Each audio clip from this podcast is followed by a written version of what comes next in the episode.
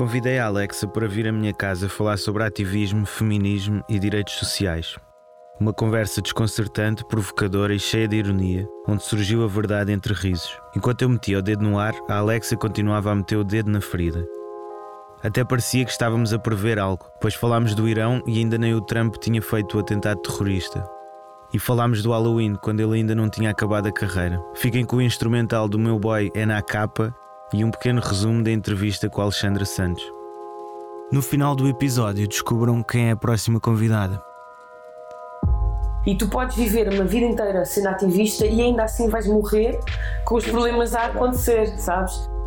Tem que pensar cada vez mais a esta coisa do trazer as franjas para o centro, né? A maioria olha para o outro e só se posiciona em relação ao outro que é, que é uma minoria perante si. Mas é, a gente também diz, né? A revolução não se faz sem desconforto.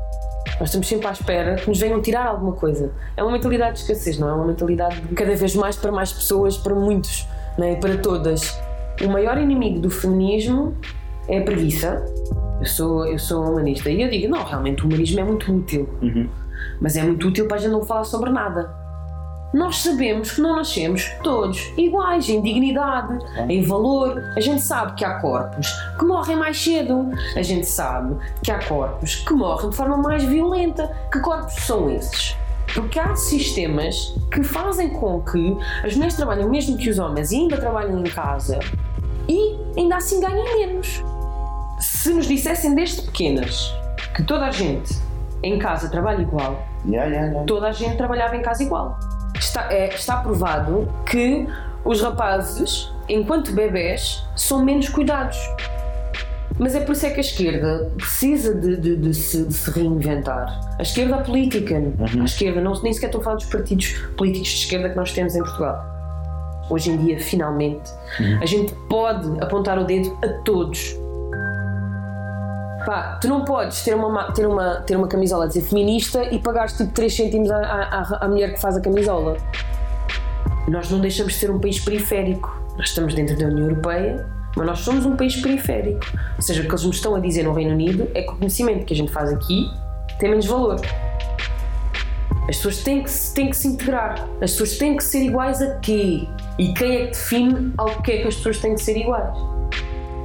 Nós, nós vivemos uh, em cidades feitas de muros. Nós falamos no Trump, nós falamos na faixa Gaza, mas as nossas cidades são feitas, são erguidas com muros. Em que este prédio aqui é de gente normal, entre aspas, e aquele já não é de gente normal, uhum. é o bairro social. Mas é porque alguém fez as cidades serem desta forma.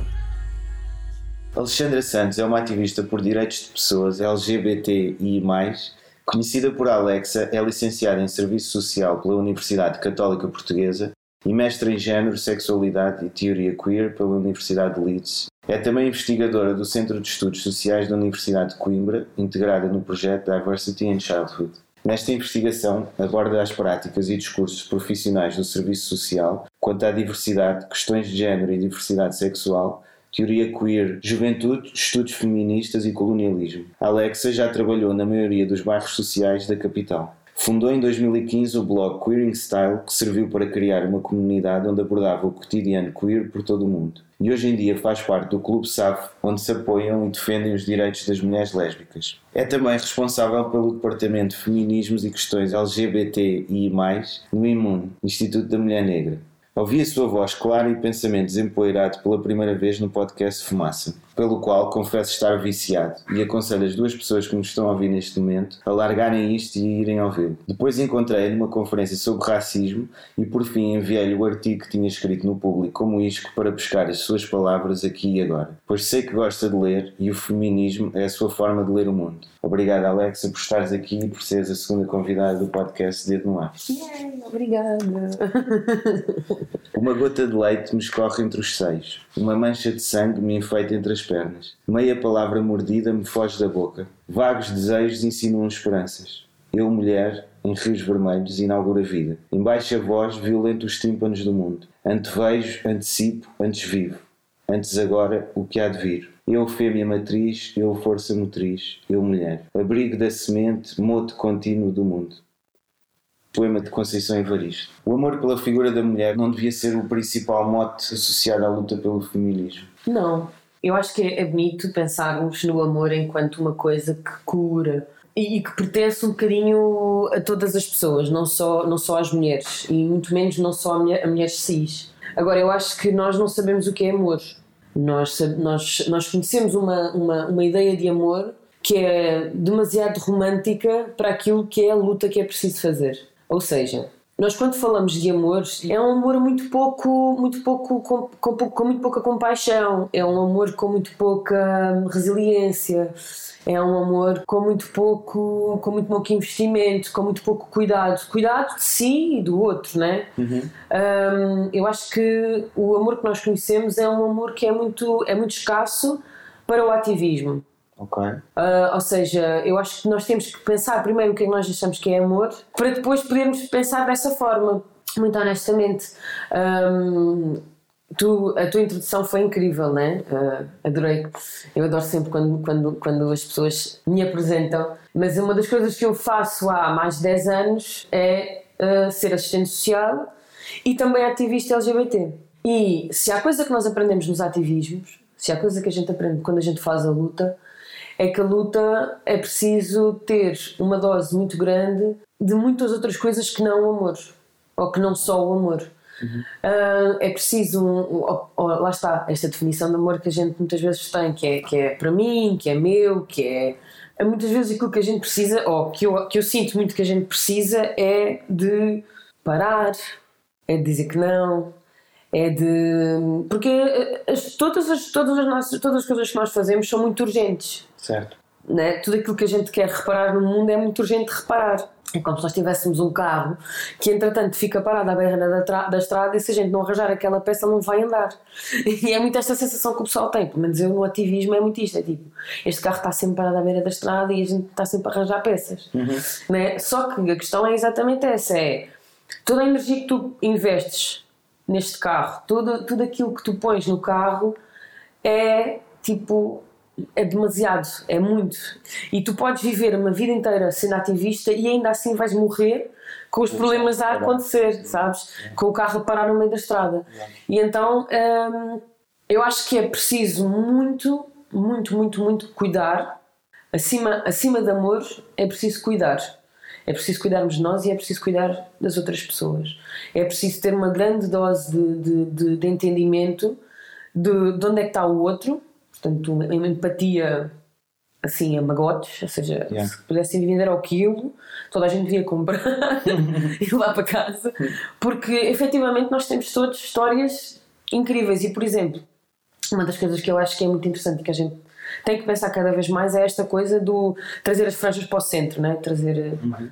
Ou seja, nós estamos sempre a falar das pessoas que estão, que, não, que, que estão precárias, que, que, estão, que são oprimidas, etc.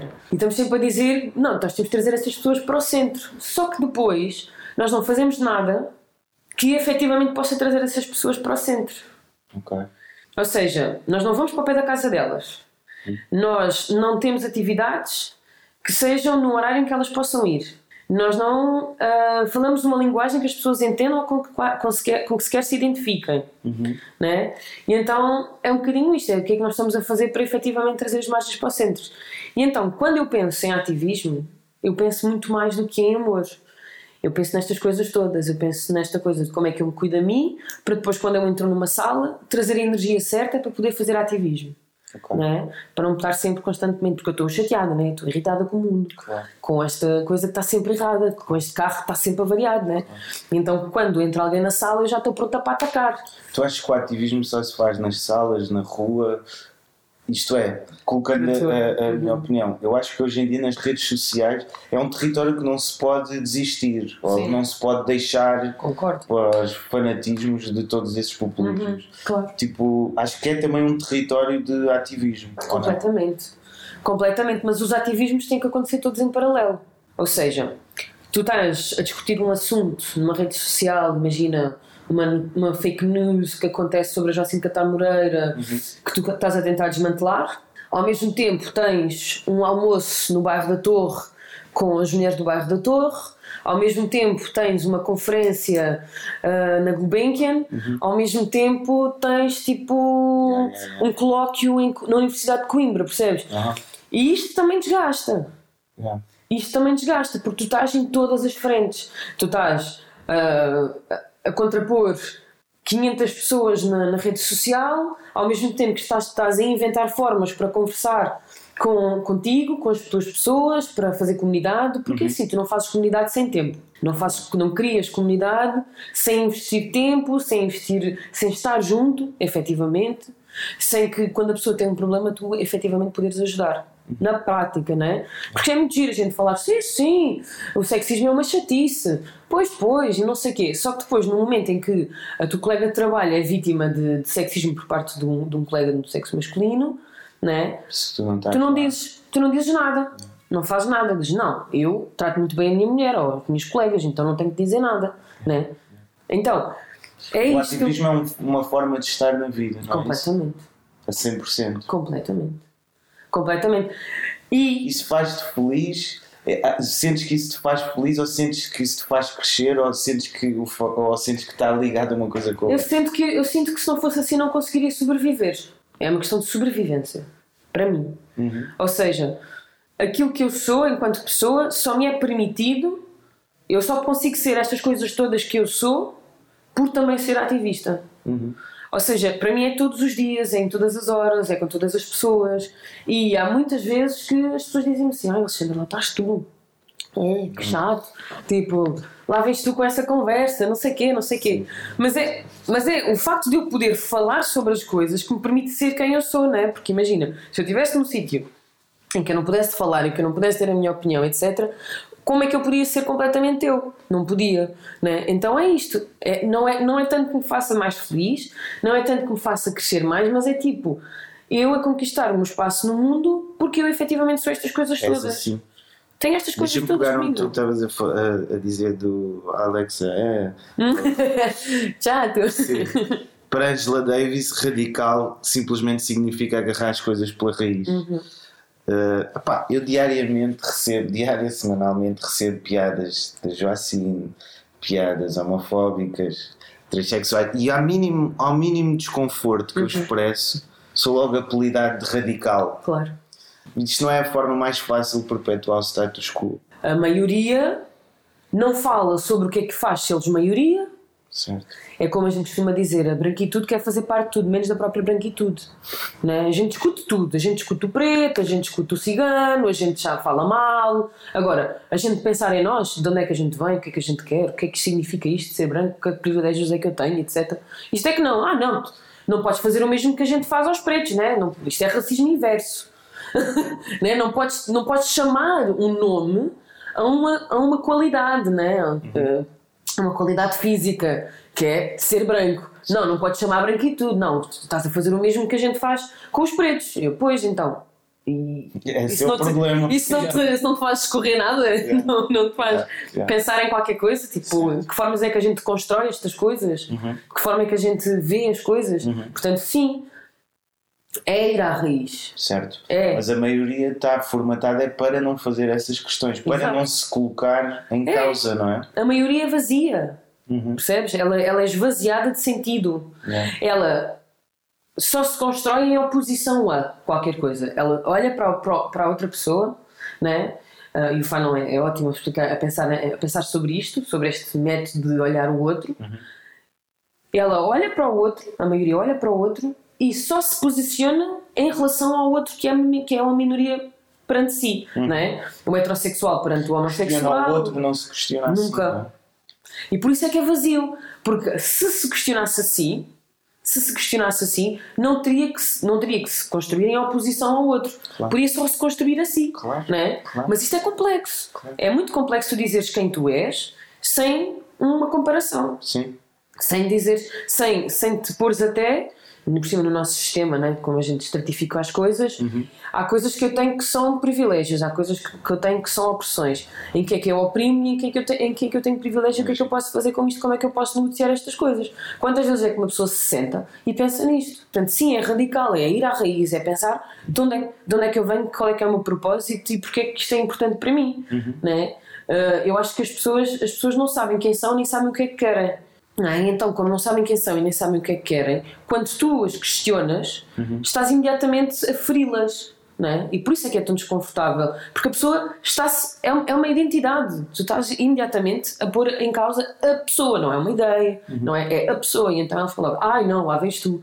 Porque isto é desconfortável. Claro. Mas é, a gente também diz, né? A revolução não se faz sem desconforto. Vai haver pessoas que vão sentir desconforto com as nossas indagações, com as nossas questões, com, as nossas, com os nossos questionamentos, uhum. não é? E, e, e, vão, e, vão, e vão sentir desconfortáveis porque tu abanas a identidade de uma pessoa. Como assim? Tipo, eu não tenho privilégios. Como assim? Uh, agora queres-me pôr uh, oprimida? A gente costuma dizer que os direitos humanos não são como os bolos não é? Tu não tiras uma fatia e ficas com menos bolo. Sim. Não é? Tu estás a distribuir direitos humanos, mas não ficas sem direitos humanos. Uhum. Quanto mais direitos humanos houver, melhor. Ou seja, mais direitos humanos haverá. Uhum. Certo? Só que nós não vemos assim, nós temos uma mentalidade de escassez.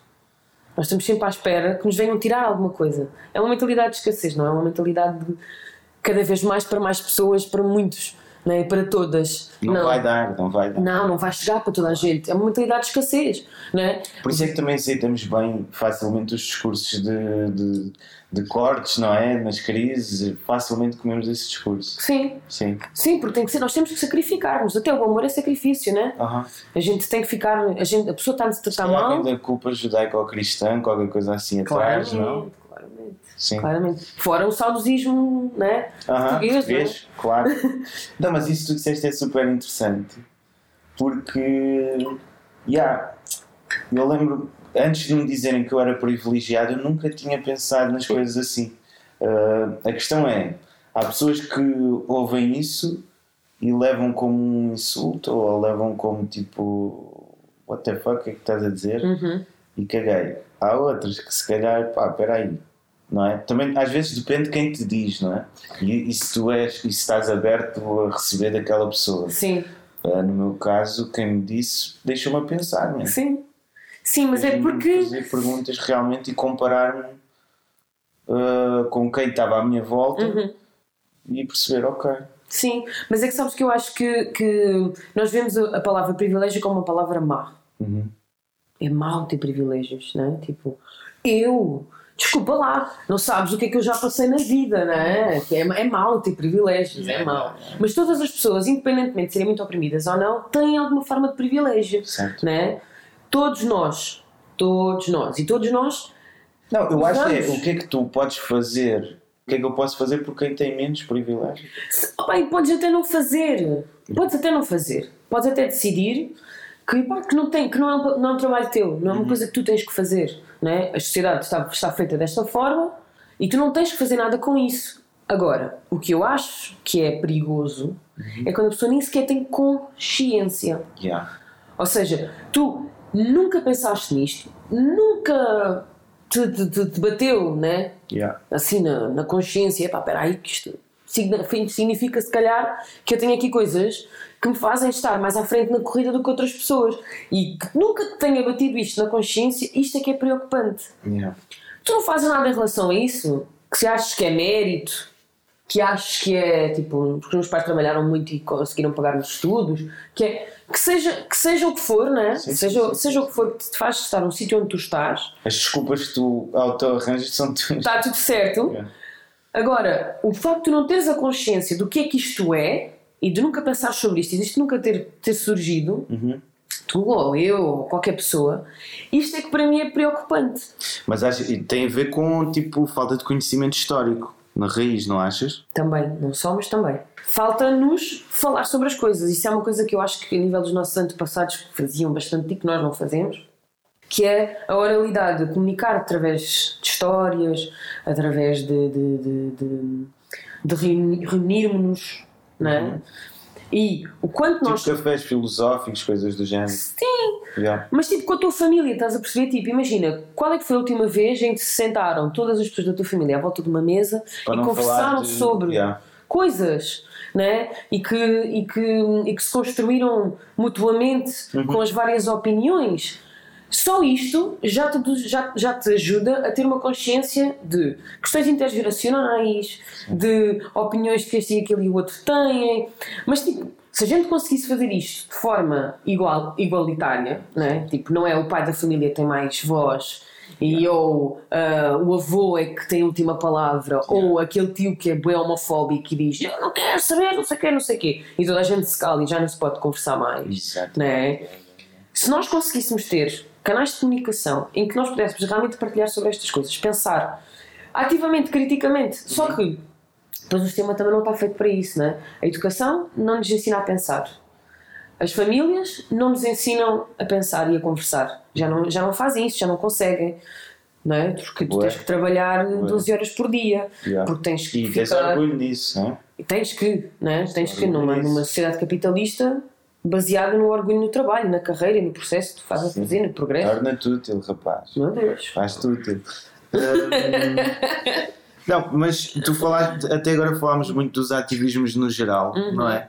E eu queria puxar aqui mais para o feminismo. Ok. Tu não achas que hum, individualmente ajuda-nos a, a sermos melhores cidadãos? Ou o objetivo do feminismo individual não deve ser formar melhores cidadãos? E o coletivo, claro, uma sociedade mais igual? Eu tenho um problema com a igualdade. Nós não devemos ter sociedades iguais. Nós devemos ter sociedades diversas. Ah, eu acho que nós batemos tanto com a igualdade que a gente se esquece de celebrar as diferenças. E então o que é que acontece? Utilizamos isto como um discurso de eles não se integram porque eles não querem. Ah, eles não se integram porque eles têm lá a cultura deles. Não é? E muito rapidamente entras num discurso não é? Yeah. racista, xenófobo. Portanto, eu gosto mais, é como os gays, não é? Os gays é tudo bem, desde que eles casem e tenham muitos filhinhos, está ótimo. Agora cá, sexos para prazer. não. Então é isto, é tipo, nós, cri- nós, nós, nós, nós criamos uma igualdade assimilacionista Certo. com esta coisa da maioria que é tipo triste, estás a perceber? Que não se pensa, que não se nada. Né? Então o feminismo para mim é uma, é uma forma de olhar, olhar o mundo. Não é, só, não é só o feminismo, é feminismo, teoria queer. ah, é uma forma de olhar o mundo neste sentido, estás a perceber? De nós criarmos espaço para as diferenças todas. Ou seja, não é dizermos todos temos que ser igual à maioria, é dizer que toda a gente tem espaço independentemente da sua diferença. Parecem muito parecidas, mas são, diferentes. são diferentes. Sim. Não podes criar o mesmo modelo dos heterossexuais para, para os gays, por exemplo, não é? Eu acho que, tipo, há, quantos heterossexuais tu conheces que têm a mesma vida? Yeah. Nenhuns, yeah. Né? Só que a gente tem uma ideia qualquer sobre a heter- heterossexualidade que é tipo homogénea e não é. Não é? Quantas famílias é que nós conhecemos que são monoparentais, que tipo, Yeah. que entretanto já estás no terceiro casamento, tens um filho que foi adotado, que veio não sei de onde, que não- tipo, sabes? Tipo, Yeah. nós não. A, a heterossexual, a heterossexualidade não é mandatória, não é uma caixinha em que tu tens tipo. Conheces uma pessoa com 15 anos enquanto estás no ciclo e depois, com 18 anos, quando vais para a universidade, ela vai para a mesma cidade que tu. E depois, quando acaba a universidade, vão casar. E depois têm filhos. E depois. Isso não existe! Sim, mas olha que é um bocado a minha história com a minha Vês? Foi muito boa essa. Mas, não são- mas esta é uma história, não é? Não, é- esta é tipo. É, É quase. Sabes? É a história, mas a verdade é que isto não Yeah, acontece assim. isso, yeah. Não acontece assim. Tipo, e agora estás junta com uma pessoa e essa pessoa está contigo 10 anos Uhum. e vocês até têm um filho. Daí acontece alguma coisa, alguém morre, Yeah. Sim. né? Yeah. Mas alguém morre. Né? E o que é que acontece? Esta pessoa vai ficar solteira para a vida? Esta pessoa vai, vai, vai, vai voltar a estar com, outra, com uma outra pessoa? Essa outra pessoa já tem uma família também ou não? Também tem filhos, não tem filhos? Yeah, yeah, Sabes? yeah, É pá, yeah, yeah, yeah. é complicado. E nem sequer estamos a falar nestas questões do amor romântico, em que tu ah, ou trais, ou porque depois é isto, né? Tipo, os heterossexuais não traem, né? Não. traem, são super queridos e o amor é para sempre. Sim. Mas isto são, são histórias de encantar, né? Da, da princesa da Disney, não é Sim, verdade. isso não, é, influências holly- hollywoodescas. não é realidade. Yeah. Então é isto que eu digo que, é, que, que depois o feminismo também nos ajuda a pensar, que é como é que tu crias narrativas que são diferentes, que nos permitem ser diferentes e não temos menos valor por isso. Que é uma coisa que acontece, né? Ah, porque são uma minoria, parece que se desvaloriza.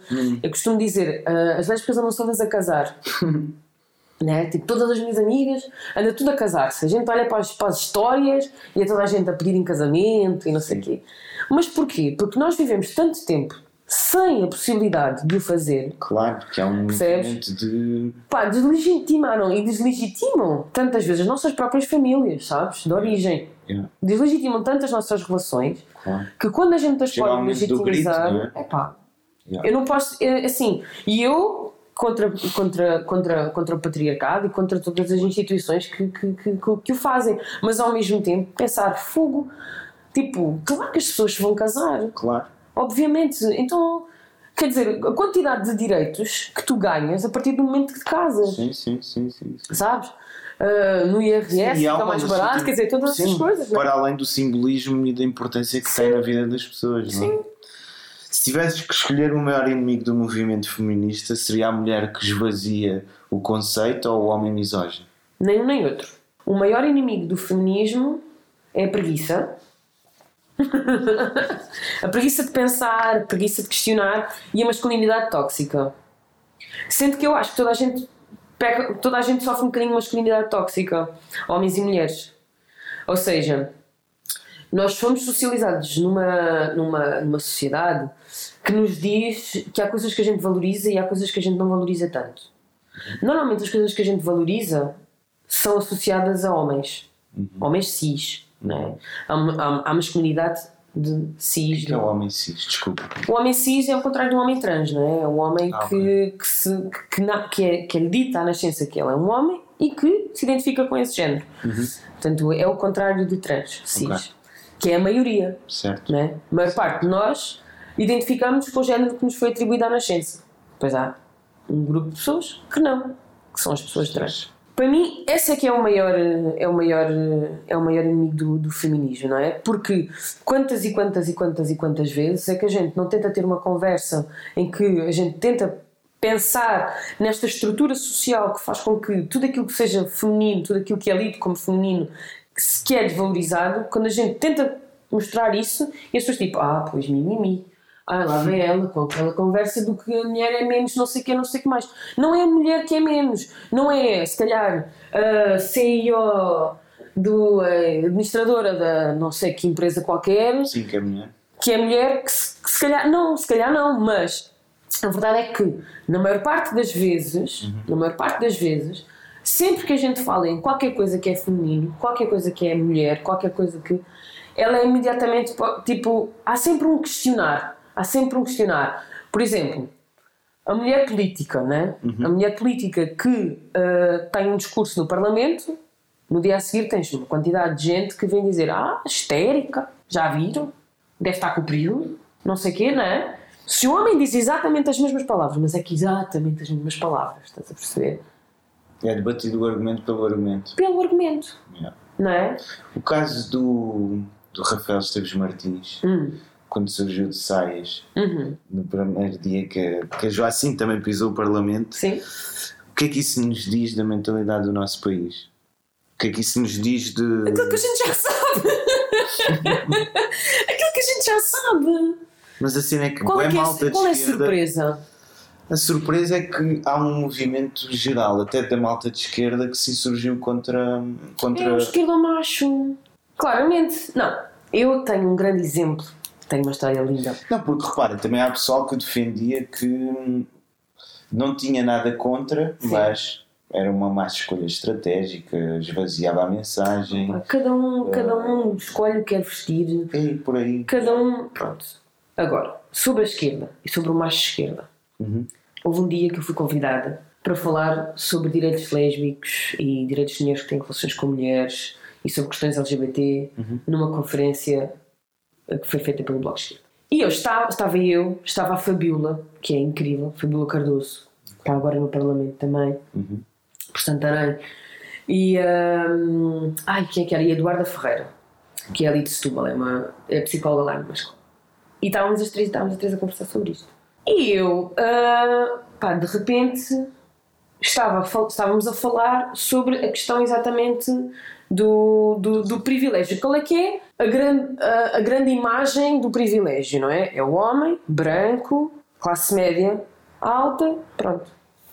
Mas isto enquanto figura, não é? Não, é, não quer dizer que todos os homens brancos... tará- Bom, enquanto figura, Sim.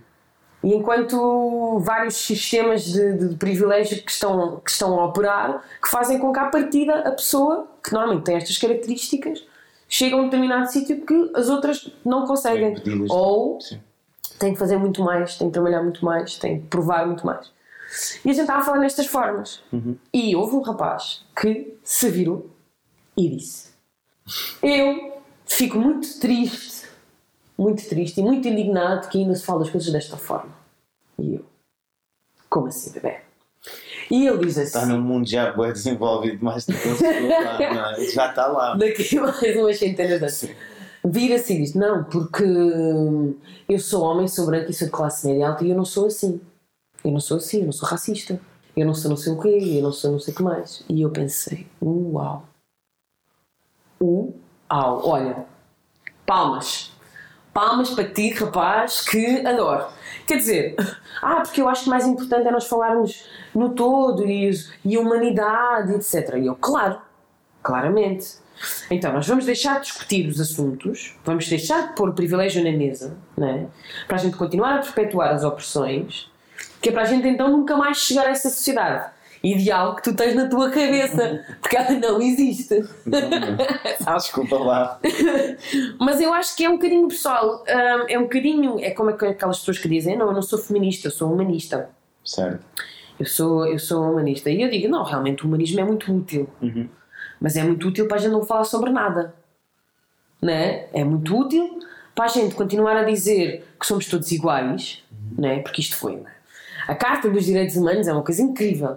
É um documento incrível. Sim, a questão é que a Carta dos Direitos Humanos, o que vem na lei, já tudo existe. A questão é que na realidade não é, não é refletido. Só que nós sabemos é que não nascem todos isso. iguais. Claro, claro.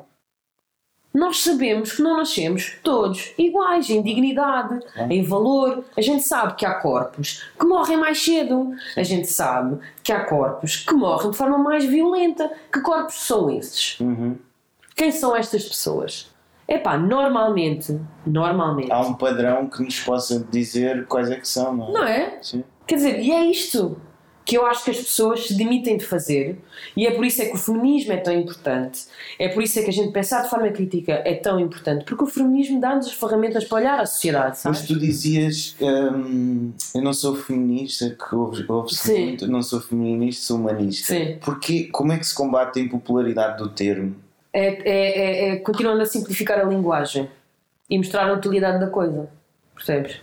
Porque é continuar a dizer que não é uma questão de sermos uh, homens serem iguais a mulheres. Uhum. É uma questão. Não é uma questão de mulheres que odeiam homens. Não é. É uma questão de pessoas que olham para as questões de opressão, que olham para as questões do privilégio e as questionam. Eu acho que é isso. Qualquer um dos ismos, qualquer, qualquer tema da interseccionalidade uhum. é fazer perguntas a ti próprio, não é? Tem a ver Sim, com isso. Principalmente. Com questionar-te. Principalmente a ti próprio. Principalmente. E depois aos outros. A Joacim ter vindo com, com o lema acho que foi após ter sido eleita, do feminismo radical, hum. não criou mais anticorpos do que, do que apoiantes à causa? Joacine já era feminista. A Né, ela começou o imune um ano antes de, de, de, dela, dela, dela ter sido eleita. Contigo também, não foi? Sim. Sim. Sim. Quer dizer, ou seja, e nós falámos, hum, nós, e, e, e, é isto, a gente voltamos a falar da Angela Davis, né? da, da, da radicalidade enquanto ir à raiz, enquanto questionarmos porque é que nós pensamos da forma que pensamos, porque é que agimos da forma que agimos e porque é que os sistemas que controlam a nossa sociedade são estes e não são outros. Uhum. Quem é que teve o poder? Quem é que disse que era assim? Uhum. Não é? é irmos à raiz da questão. É pensarmos, não é só historicamente, mas é em nós enquanto pessoas todos os dias. Porquê é que tu achas que um gordo é preguiçoso? Não é? Uhum. Quem é que te disse? Não é? Porquê? Ou que são mais bem dispostos, também soube muito, não é? Ai, gordinho, mas é bem disposto. Não é? Mas, não é? Pobrezinho se não fosse Sim, né? gordo e, e, mal, e mal-humorado, que horror, né? Ninguém vai amar. É, mas é porquê? Porque nós achamos que o valor da pessoa está num determinado padrão, yeah. né? E, e, nós, e, é, e é por isso é, mais uma vez, a radicalidade disto, a radicalidade do feminismo, é porque efetivamente ela nos permite isto. Ela nos permite ir à questão de fundo, perceber o que é que o que é que o que é que não é só pela pela rama não é só na, na, na naquilo que é o resultado final não é não é um penso rápido. Uhum. não é dizer que somos todos iguais não é dizer que, que queremos que as mulheres recebam o mesmo que os homens. Também é. Mas é porquê? Porque há sistemas que fazem com que as mulheres trabalhem o mesmo que os homens e ainda trabalhem em casa percebes? E ainda assim ganhem menos. Certo. Sim. Percebes? Então, mas aqui estamos a falar de várias questões. Estamos a falar de questões de género, papéis de género, mas também estamos a falar de classe, também estamos a falar de, lá está mais uma vez, de uma- de uma masculinidade que diz que o homem não tem que trabalhar em casa, porque já está a ajudar, né? Se lavar a louça já é muito bom, Yeah. né? Yeah. Se, dar um, se, dar, se dar um banho ao- ao- à criança já é muito bom. Yeah, yeah, Mas é que. E, e- e essa cena é tão difícil de combater porque também está bué no cérebro das mulheres. De muitas mulheres, estás a ver?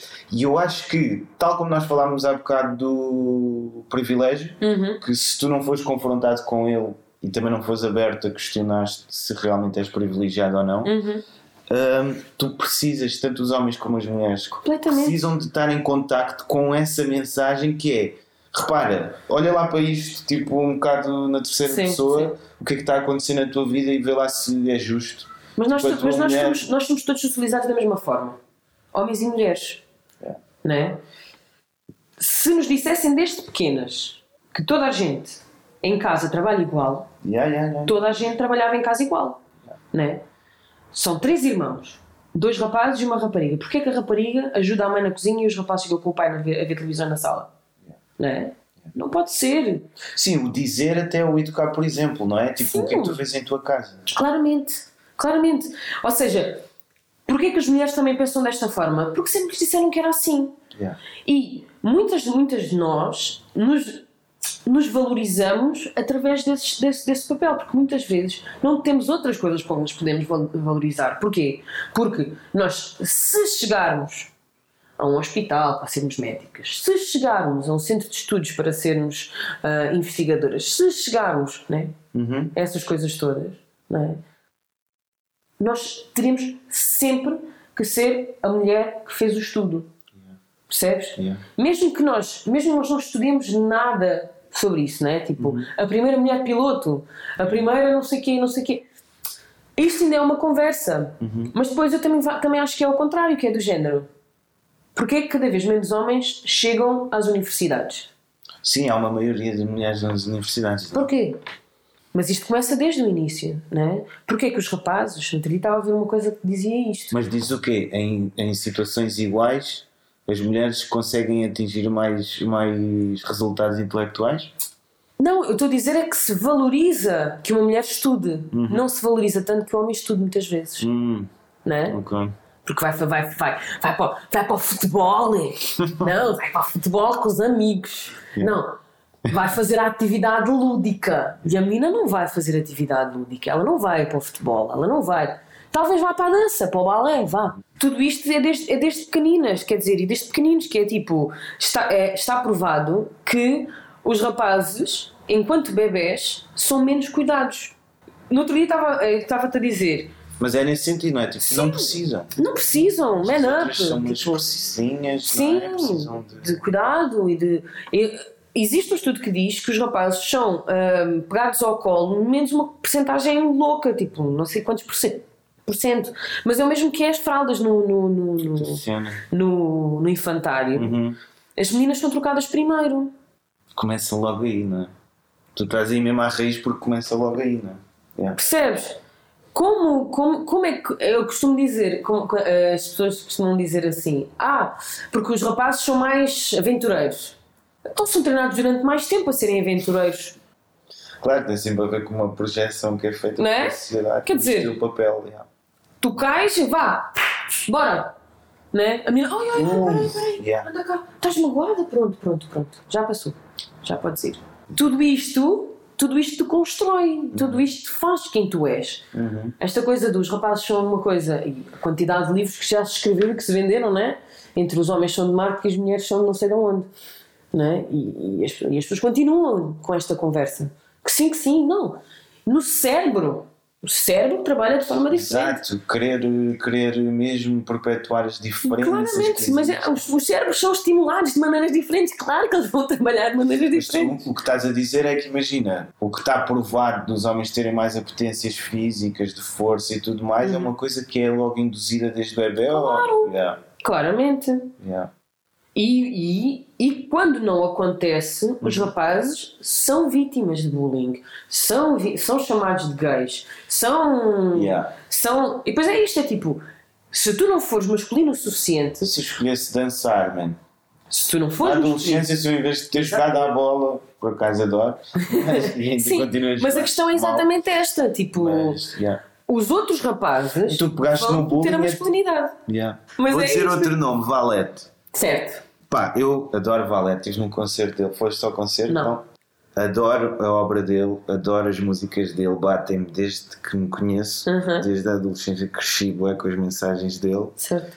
Pá, e que tem uma mensagem muito forte, Forte. política e, de- e acho que até tem a ver com isso, a cena, a cena que é uma expectativa ali que não existe se calhar noutros rappers e não existe no mundo do Concordo. hop. Uh, e primeiro distinguir isto. Adoro a obra, acho que o homem teve muito a mal a forma como reagiu, Uhum.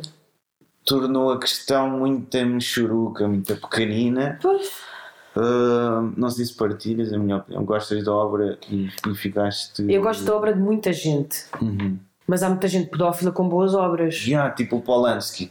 Há muitos abusadores com boas obras. Mas isso depois altera a tua opinião sobre a Altera. obra? Não Completamente. consegues dividir o artista do homem? Não.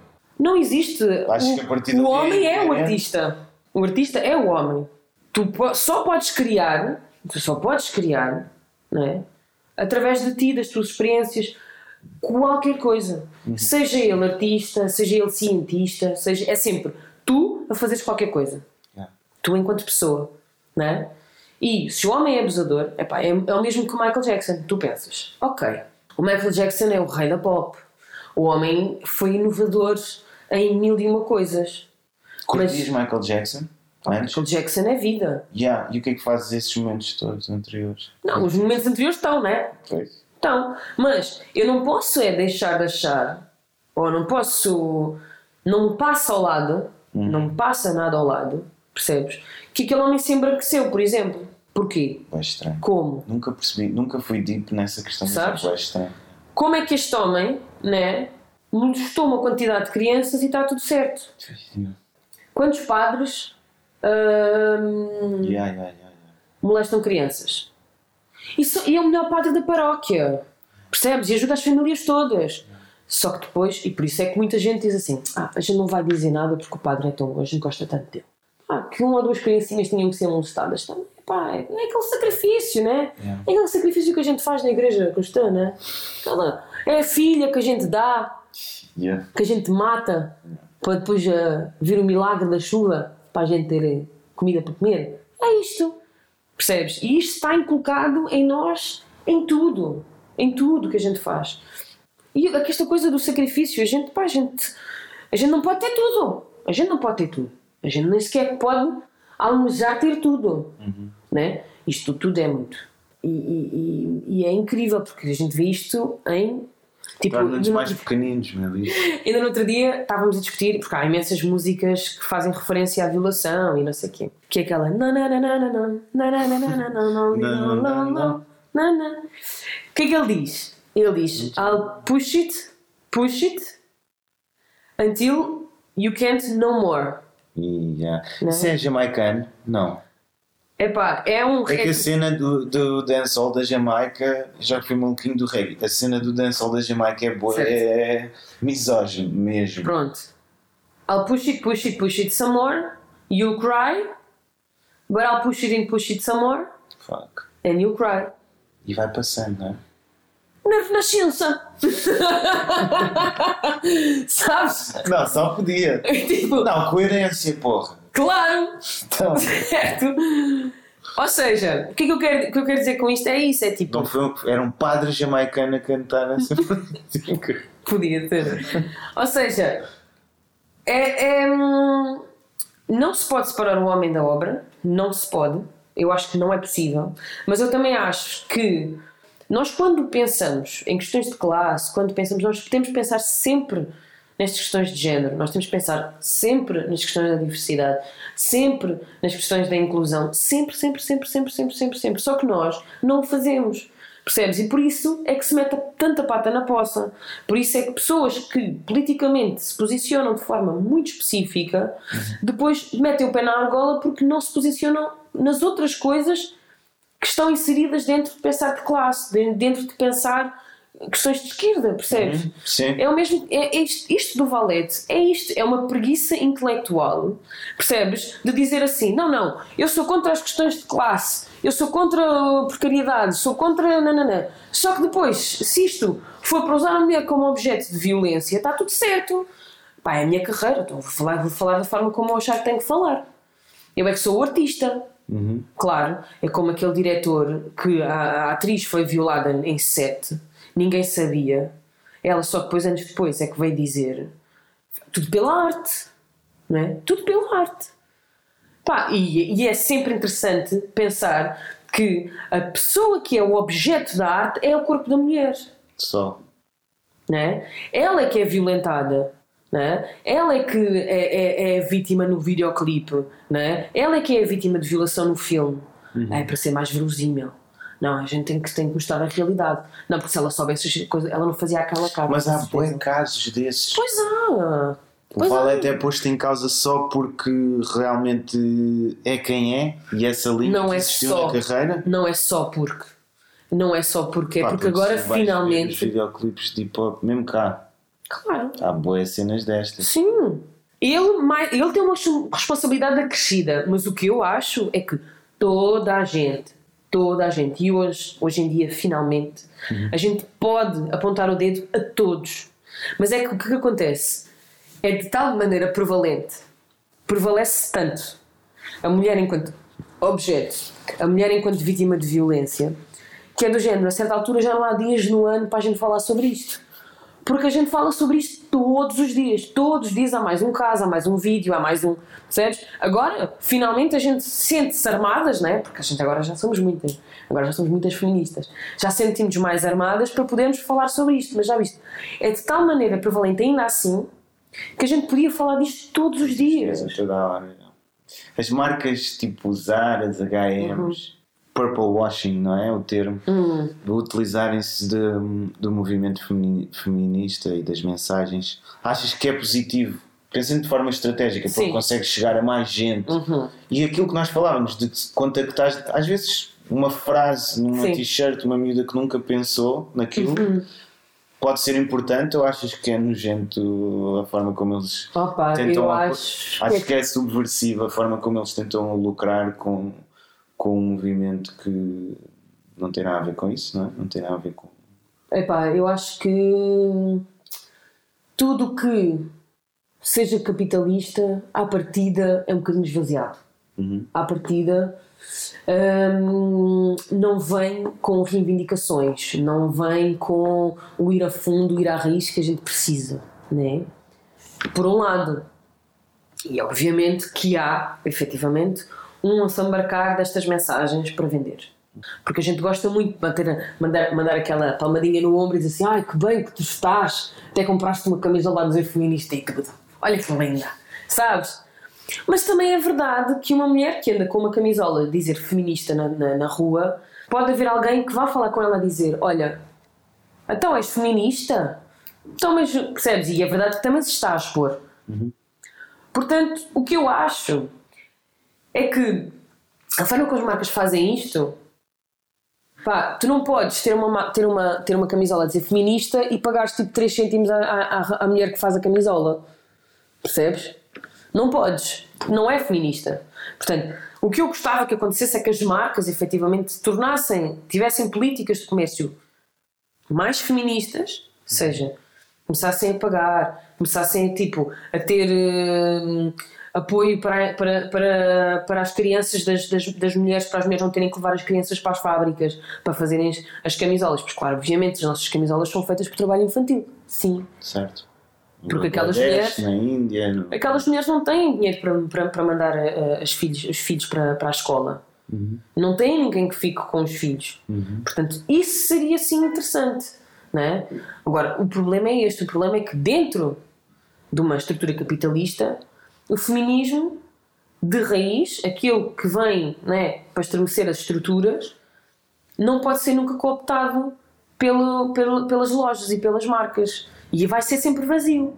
Não é? No entanto, a mulher que compra a camisola que diz feminista pá, é um statement. Nunca deixa de ser um statement. Percebes? Mesmo que seja tipo a miúda que tem 15 anos que nem sabe bem o que é, que é feminista. Né? Mas a verdade é que ela ir para a escola com aquela camisola vestida é foda. É, é fixe, percebes? É fixe. Pá, ainda bem. Espero que aquela camisola dê para a gente falar dos, dos assuntos, dê para começar conversas. Estás a perceber? E que ela nunca seja vítima de violência por causa daquela camisola. Porque às vezes pode acontecer. Percebes? Tu vais na rua, ah, é feminista, ah, não sei o quê, não gostas de, não gostas de homens, é, não, e de repente já tens uma mão a passar pelo rabo. Mas um alvo, não é? Porque te tornas mais visível. Portanto, ainda assim, ainda assim faz a diferença. Ok. Ainda assim faz a diferença. Mas é. A Grada Quilomba dizia: o feminismo é um movimento maravilhoso, mas exclui muito a mulher não branca de todo o seu discurso. A mulher negra esteve muito ausente, como um tipo de vácuo entre discursos. O feminismo mainstream falhou ao não incluir a história colonial como parte da luta feminista. Concordo. Achas que abordar de uma forma estrutural o que realmente foi o colonialismo, trabalhando a responsabilidade histórica de Portugal, incluiria mais gente nesta luta? Sim. Ah, mas eu acho que também que há uma coisa, que há coisas que não são reparáveis. Há coisas que são irreparáveis. E, e o facto de nós, de, de- das feministas, não terem incluído mulheres negras e não terem pensado e não terem tido em conta as vivências das mulheres negras, faz com que o feminismo tenha essa lacuna. Ponto. É irreparável. Não há forma de voltar atrás e de fazer diferente. Não há Ok. percebes? Mas é por isso é que nós temos que encontrar formas de hoje tentarmos incluir todas as pessoas que possam ter, trazer esses contributos, as mulheres negras, as mulheres com, com, com, com deficiência, com diversidade neurológica, com tudo. Ou seja, porquê? Porque tu, enquanto pessoa, esgotas-te em ti, nos teus pensamentos, etc. A outra pessoa que tem uma diversidade da tua é que vai trazer a riqueza para esta discussão. Certo. Portanto, sim, o feminismo na sua base, não é? Antes do feminismo negro, é vazio de muita gente, de muitas pessoas. Mas nós também não podemos reparar isso agora. Podemos voltar atrás e pensar quais é que eram, como é que eram as mulheres naquela altura, o que é que elas diriam, né? vamos, vamos, vamos sempre de falar da Sigourney River, que, que falou sobre isto numa conferência de mulheres. Eh, Vocês falam dos papéis de género como se eu não existisse. E eu existo. Mas eu, a minha existência é completamente diferente da vossa, porque a minha existência não pressupõe que um homem algum dia me vá abrir uma porta.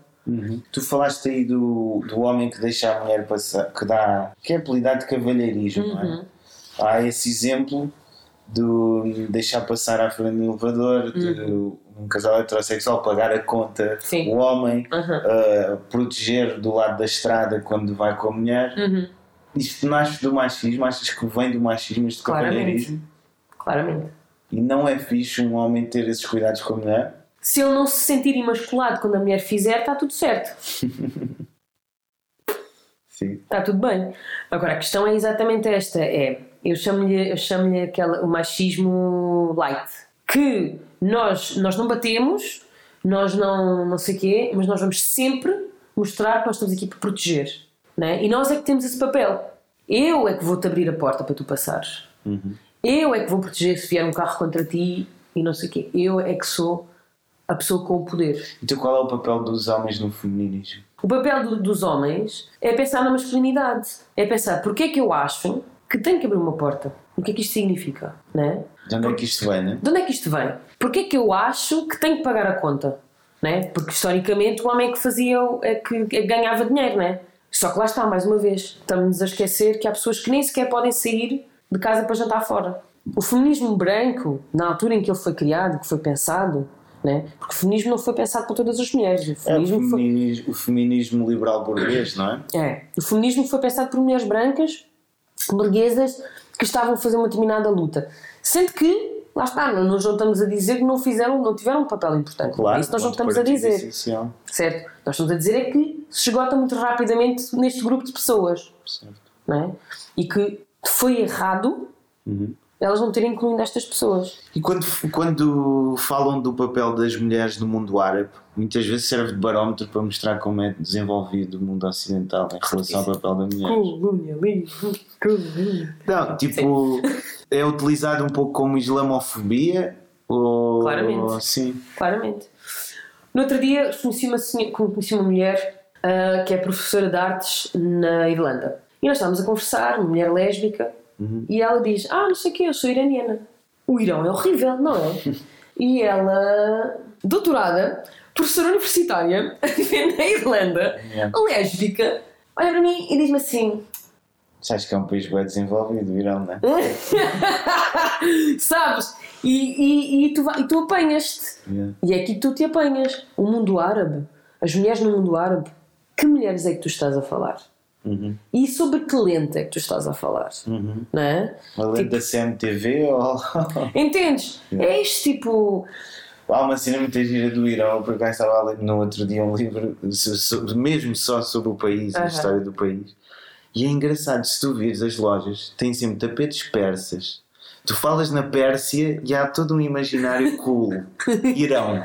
Terrorismo. Mas é todos estes imaginários, todas estas coisas que a gente vê quando a gente pensa nestas, nestas questões, primeiro que excluem uma quantidade de mulheres incrível.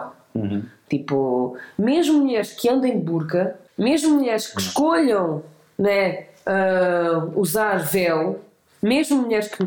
E nós não estamos a dizer que não existe a opressão da religião, porque existe, claro.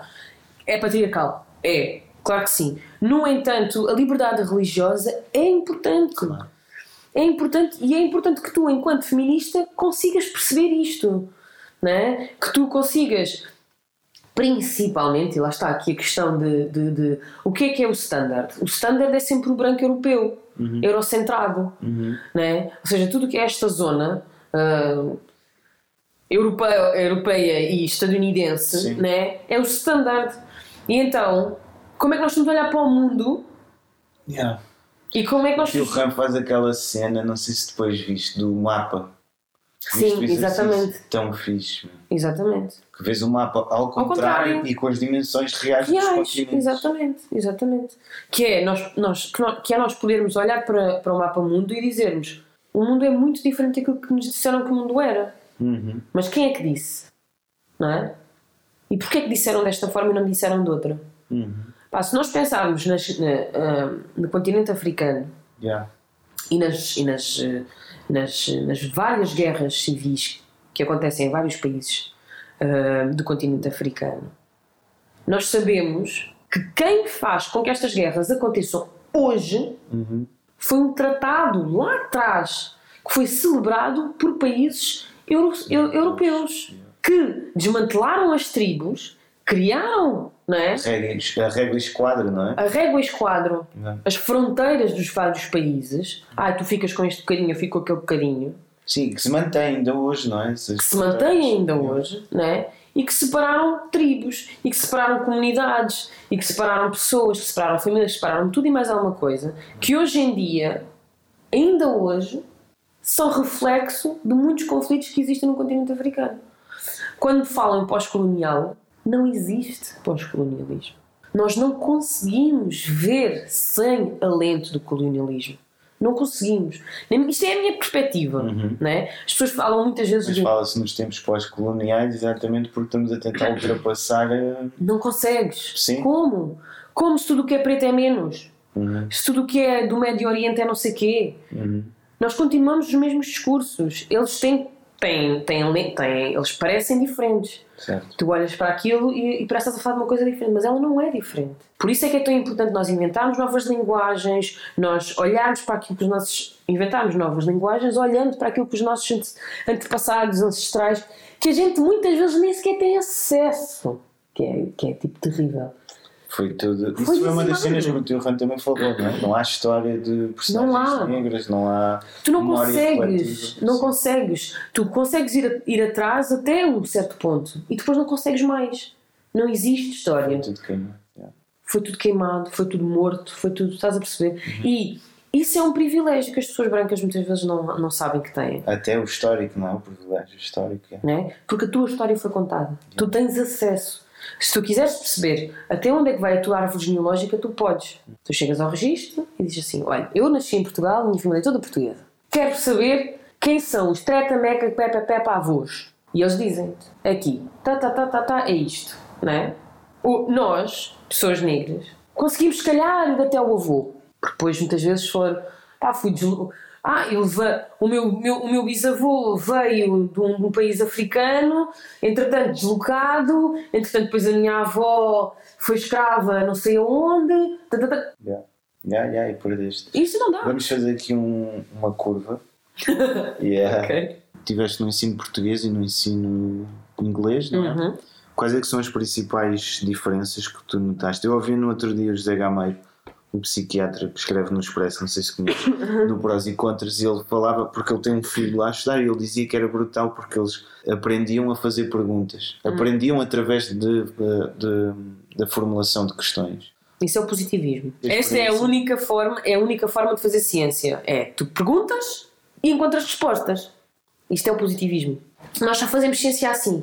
Nós não sabemos fazer ciência de outra maneira. Nós só valorizamos a ciência assim até. A epistemologia é feita dessa forma, né?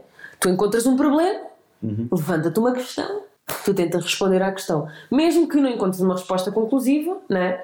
A verdade é que nós temos a teoria da relatividade, etc, etc, porque nos pusemos um problema, tentámos resolvê-lo e foi esta a fórmula que a gente encontrou. Certo? Não há diferenças fundamentais? Ah, Ok. em Portugal nós resolvemos muito poucas questões, né?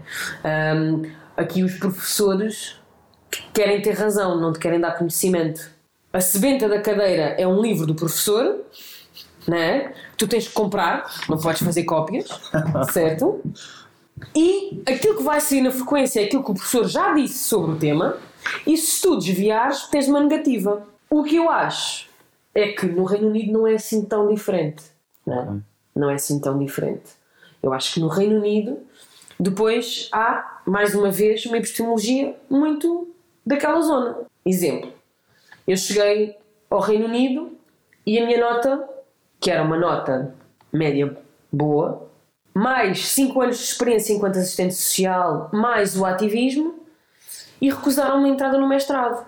Porquê? Porque o va- o valor da minha nota desce Lá, ok. lá. Ou seja, nós não deixamos de ser um país periférico. Nós estamos dentro da União Europeia, mas nós somos um país periférico.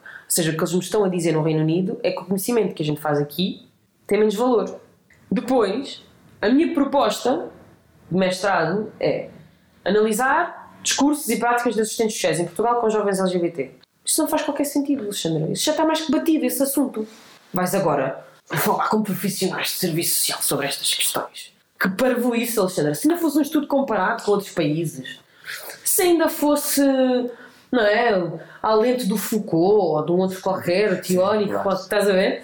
Será sempre assim. Qual é que tu achas que é a cadeira que falta ao ensino português Aham. uh, para abordar o tema da interseccionalidade? Eu acho que se cidadania funcionasse, essa podia ser a cadeira. Se houvesse um programa de aulas de cidadania dadas por pessoal de sociologia, pessoal, estás a ver, que ajudasse as pessoas a pensar, que ajudasse os miúdos, tipo, pá, sei lá, sabes, coisas básicas, a preencher IRS, não sei o quê, não sei o que mais. Não é só tipo, vamos reciclar e vamos pôr na escola toda uma coisa de reciclagem, yay! E eu não estou a dizer que nós não temos que Yeah. falar sobre estas questões e de incentivar isto. Não. Estou a dizer que não. Certo. Estou a dizer é que há formas de ter isto no ensino que já existe. Nós não precisamos de inventar a roda. Yeah, não é? Só que era preciso, efetivamente, que houvesse um programa que, que tivesse lá, tipo, estas, estes são os temas. Vamos falar de feminismo, vamos falar de, de, de interseccionalidade, vamos falar de questões de classe, que é uma coisa que a gente não vá. Não se fala. Só que, como- mas, mas depois é aquela questão, não é? Porquê é que o Estado não é, haveria de promover cabeças pensantes? Complicar. Para quê? Complicar. É para complicar. É para complicar, é para, é para teres mais pessoas a quererem, a querer mandar. E quem está no poder há tantos anos vai abrir mão do poder? Claro que não. Hum. Não, o poder tem que ficar nas mãos das mesmas famílias que sempre tiveram o poder. Então, está doida. Já vi que tu, já vi não, já percebia até antes de falar contigo que deves dar mal com o conservadorismo. Como é que foi a experiência na Católica? Ah, sabes que eu sou batizada por escolha própria. Eu batizei-me com 19 anos. Ok. Eu comecei, ah, eu não, fui, não era batizada, os meus pais não, não, não, não nos batizaram em crianças. Com 15 anos comecei, comecei com catequese de adultos e a fazer um caminho para o catecumenado. E eu fui para a Católica porque a Católica tinha o melhor currículo de serviço social do país. E pronto, epá, havia, havia o, o Instituto, mas o Instituto hum, logo depois fechou. Epá, e a Lusófona e a Lusíada eram tipo. Não ia para lá. Tipo, eram novas universidades com, com as quais eu não queria. E a minha mãe, que é tipo.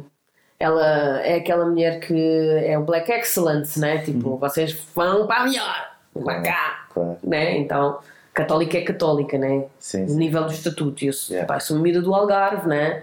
Tipo, já vou tirar serviço Sim, social, mas a minha né? questão é o ambiente lá, como é que era, como é que. Pronto. Já ias dar serviço social. Então, é naquela. Vais para a melhor. Yeah. Mas foi a pior experiência da minha vida. E olha que me chamavam Preta 3 quando eu andava no ciclo. Portanto. Mas foi, foi uma das piores experiências da minha vida. As minhas colegas gozavam com a minha, com a minha pronúncia, tanto que eu agora nem tenho. Ah, só de vez em quando é que sai assim. Mas, ah, gozavam com a minha pronúncia. Eu comecei, comecei a faculdade a sentar na primeira carteira a fazer perguntas Yeah. e acabei na carteira lá atrás, tipo, caladinha da minha vida, sabes?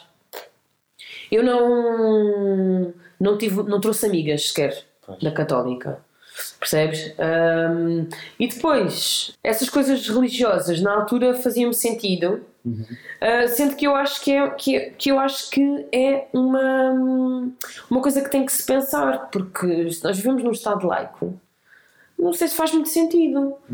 Mas depois, ao mesmo, te- ao mesmo tempo, a Universidade Católica é isto, é a Universidade Católica, não é?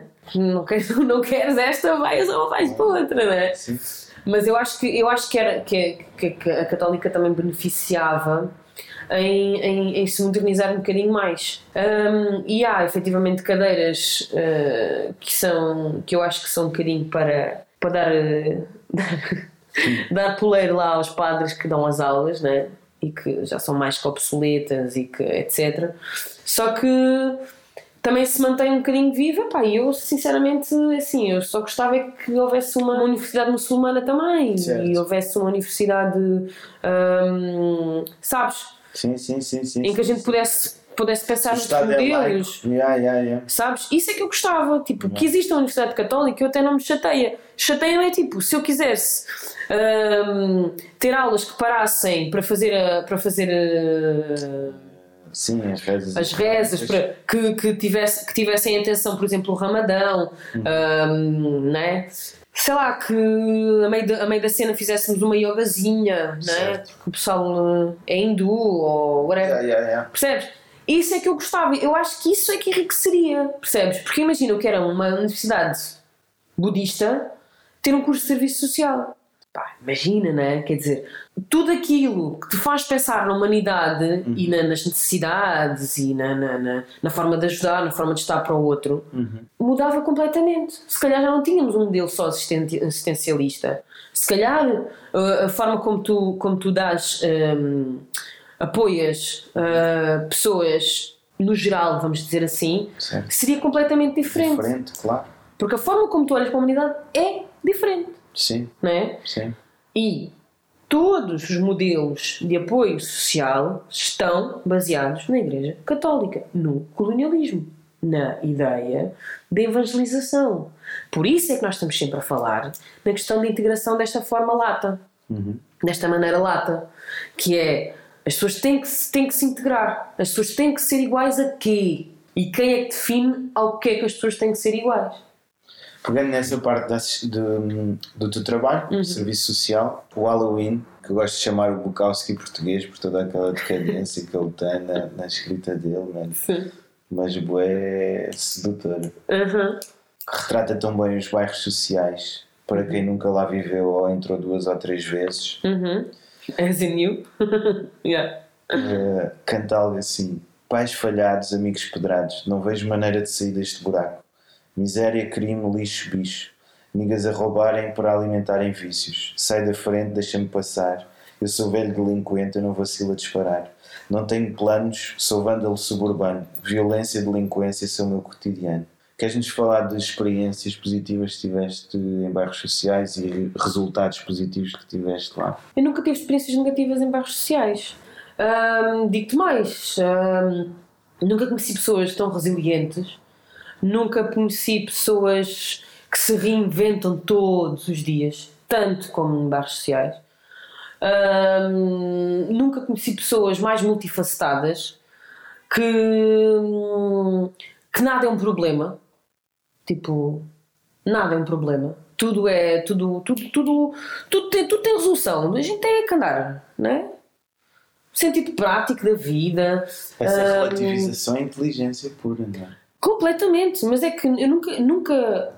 E são pessoas com recursos, percebes? São pessoas que sabem o que é que precisam, sabem onde é que vão buscar, não têm, não, não, não têm medo de chegar ao pé de ti e dizer: Olha, isto é uma coisa que assim não encontras em mais lado nenhum. O sentido de comunidade é uma coisa incrível. Agora, problema. O problema é que nós inventámos que viver sozinho, que conseguir fazer tudo sozinho, é que era valorizado. Uhum. O problema é que nós vivemos numa sociedade capitalista neoliberal que acha que a economia de casal é que faz sentido. Agora, os nossos antepassados mostram-nos que não. Né? Que viver em comunidade não só é muito mais resourceful, ou seja, tu encontras recursos muito mais facilmente, Sim, sim. não é? para além de que consegues uma quantidade de outras coisas. E os bairros sociais são isto.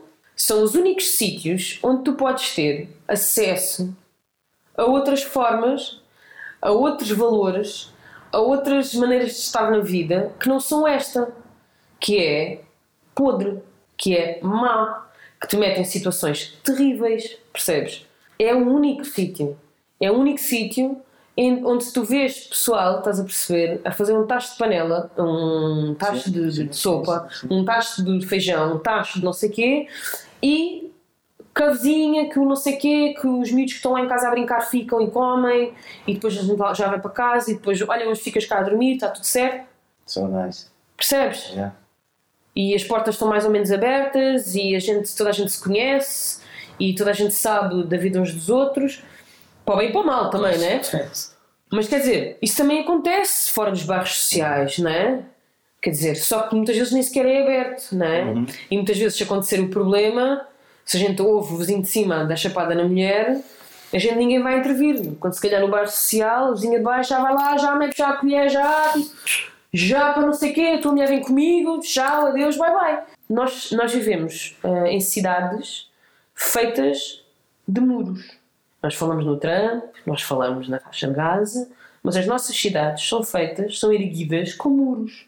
Em que este prédio aqui é de gente normal, entre aspas, e aquele já não é de gente normal, é o bairro social. Mas é porque alguém fez as cidades serem desta forma. Alguém mandou as pessoas para lá por alguma razão. Agora, nós também sabemos que a forma como a estratificação social está feita não permite que as pessoas saiam desta, deste ramo-ramo. Pois é, isso é muito difícil Não é? lutar contra esses muros. Ou Mas- tentar destruir os muros. Mas porquê? Porque os sistemas os perpetuam. Yeah. Não é porque as pessoas não podem, não é porque as pessoas não conseguem, não é porque Claro, as pessoas não não são. queiram. Yeah, yeah, yeah. Quando nós falamos do racismo estrutural, quando falamos dessa estrutura, é uma coisa muito mais pesada do que olhar para o nosso exemplo pessoal, não é? Sim, e a gente, a gente faz, a gente mete pensos rápidos e a estrutura mete pensos rápidos, que é criar o bairro social, Yeah. que é meter toda a gente. É um bocadinho, um bocadinho que aconteceu no Holocausto, não é? A gente diz assim: a gente até não gosta muito de judeus, já a gente vai metê-los todos lá para o fundo. Eles até trabalham de graça, eles até trabalham de graça, e depois eventualmente a gente queima-os ali e tal, não sei o quê. Oh. E a gente não os mata. A gente não mata os pretos, a gente não mata os ciganos, a gente não mata essa gente, não é? Mas mata Sim. mata, a gente mete-os no bairro social com as nossas regras, a dizer que a casa tem que ser não sei o quê, se vocês tiverem três crianças, se vocês tiverem não sei o quê, o rendimento, se tiverem nananã, tem que agir assim, assim, assim, fazemos umas tick boxes, né?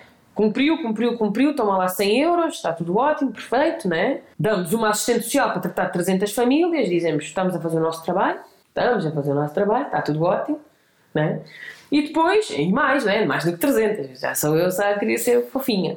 E depois ainda dizemos, ah, nos bairros, num bairro social, aquilo é que é um, um terror, horrível, horrível, percebes? E quanto é que isto não é perpetuado e porquê e por quem? Não é? A gente não se interessa em dar recursos à escola. A gente não se interessa. E às vezes até tens um grupo de pais que se organiza e faz assim umas coisas giras e leva os miúdos para a praia, estás a perceber? Com a ajuda da junta de freguesia, que tem um Sim. autocarro que leva as crianças, estás a perceber? Pá, olha, temos mesmo a acabar. Ainda bem, porque. ainda bem. Eh, queres deixar uma sugestão de um livro, um filme, alguma coisa cultural acerca do feminismo para bebermos? Assim, um livro hum, que já é bastante conhecido e que o pessoal, eh, que o pessoal já, já tem lido, My Angel, claro. um, em que ela fala I know why the cage bird sings, né? Eu sei porque é que os pássaros cantam na gaiola, que é, é muito giro, a Bell Hooks, que é tipo. "Ah!" Sério, uh, que ela, ela tem uns escritos sobre amor que são incríveis. Incríveis, incríveis. A Audre Lorde, claro, a poesia da Audre Lorde é, é vida, é mesmo vida. Portuguesas, pá, eu acho que as pessoas devem começar pelo, pelo básico, não é? Tipo, o, aquele livro sobre feminismo que saiu agora, o Ato Feminismo, hum, coisas assim muito, muito, muito simples. Mas depois também tens, também tens várias autoras, tens a Jamila, tens várias autoras brasileiras que são muito fixes. Eu agora estive a ler o, o da- Raquel Lima, a Raquel Lima editou agora um, um livro Ok. incrível. De, ela, é uma, ela é uma artista de spoken word, também é. Também, também, também trabalha lá no SES e não sei o quê, e ela é, ela é incrível. E ela fez, fez agora um, editou agora um livro de poesia eh, brutal. Mas tens assim várias. Entretanto, nós estamos a pensar, por acaso, obrigada por ter falado sobre isso, porque eu vou fazer um bocadinho de publicidade. Boa. Nós no Imune estamos a pensar fazer um, um clube de leitura de, de- de escritoras negras. Não só sobre feminismo, mas, sobre, mas só, só de livros escritos por mulheres negras. Ok. Ah, temos ah, autoras de ficção científica, temos autoras de BD, temos autoras de poesia, temos autoras de. ah, e estou muito, estou muito excited, por acaso. E vamos, o primeiro livro que nós vamos ler à partida será o da Yara Monteiro, ah, que chama-se Da Meia Boeda Fixe. Título. Ah, e é uma história, é uma história muito bonita, a Yara Monteiro. Ela, ela é muito, ela é muito fixe. E vão fazer isso que é uma vez por mês, semanal? Tentamos, vamos tentar que seja uma vez por mês. Vamos Ok. ver. Ok. A pergunta final é sempre a mais difícil, que é o que é que gostavas que ficasse escrito na tua lápide? No outro dia pediram-nos para, para nos, para nos descrevermos numa metáfora e eu disse: há céus onde não param nuvens. E eu acho que seria um bocadinho por aí. Hum, a vida é isto. A vida é tu tentares viver aquilo que tu consegues o melhor que podes com aquilo que tens. Não é para. Não, um dia a nuvem vai vir e vai chover. E vai chover durante muitos dias. E depois a nuvem vai embora. Porque no céu as nuvens não param.